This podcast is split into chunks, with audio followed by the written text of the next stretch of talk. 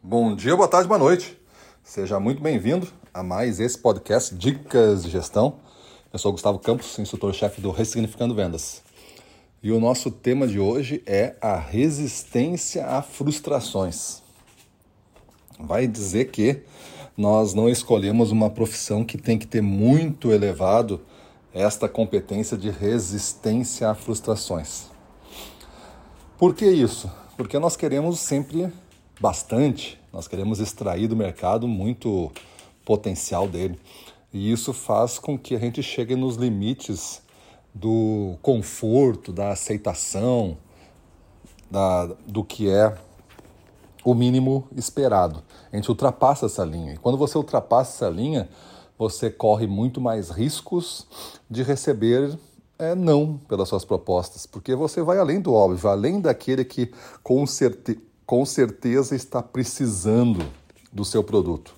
Você vai naquele que nem sabe que você existe. Então existe uma probabilidade alta, esperada de certa maneira, que vão existir alguns nãos. Depende do seu jogo, até a maioria pode ser nãos é um balanceamento que você vai ter que ver. O quanto de esforço, o quanto de conversão e o quanto de resultados. Esse é um equilíbrio. De setor para setor tem umas mudanças. Tem pessoas que têm 10 abordagens e trabalham somente com isso por um baita de um tempo, uns 6, 7 meses, porque o cara vende um equipamento milionário, que é para poucos. Tipo alguém que venda um avião. Não tem, umas, não tem milhares de clientes, na lista dele de leads. São poucos. Mas ele vai trabalhando e a cada período desse ele vende um. E ao vender um, é um volume suficiente. Eu dei consultoria numa empresa de software que era mais ou menos uma coisa do tipo 50, um funil com 50 potenciais clientes, propostas que o cara ficava administrando. E se em dois, três meses ele fechasse um projeto, estava bom, era isso, era esperado dois, dois projetos já era uma superação grande da meta. Por quê? Porque eram milionários os projetos. Então existiam vendedores com esse tipo de gestão. Mas também, por outro lado, e o que é mais comum, são pegar clientes que têm meta por turno, né? meta por dia, meta por semana, meta por quinzena, meta por mês. Então o cara vai fechando essas metas porque é um pouquinho para cada um. Alguns compram um pouco mais, mas é um pouquinho para cada um.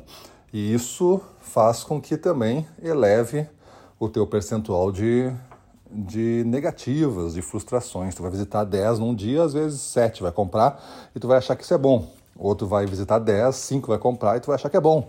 Então, dentro dessa resistência a frustrações, nós temos que estar aptos a não pegar esse resultado para nós, dizendo que nós somos ruins, nós somos as pessoas que não conseguem vender.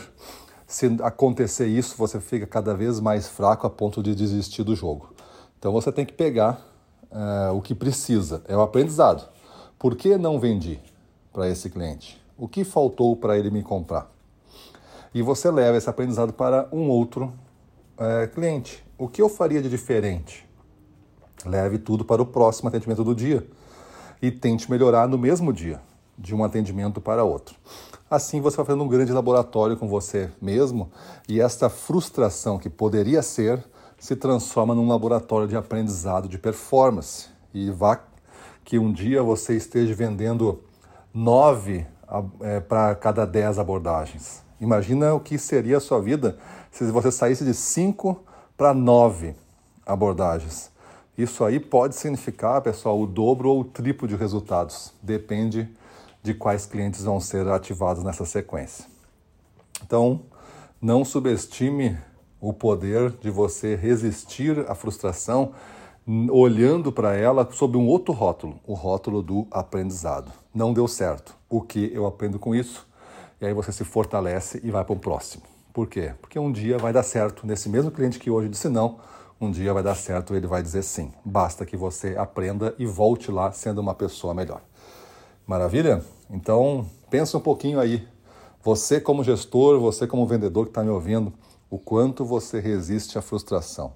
O quanto você toma três, quatro nãos de manhã e pensa que não é um bom dia e às vezes desiste.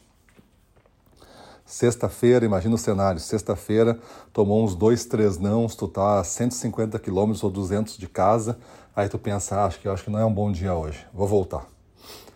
E talvez, se tu insistisse, aí tu tem que imaginar que exista ou talvez, se ele pode existir, tu ficasse lá naquela cidade, almoçasse e visitasse mais os três clientes que estavam programados.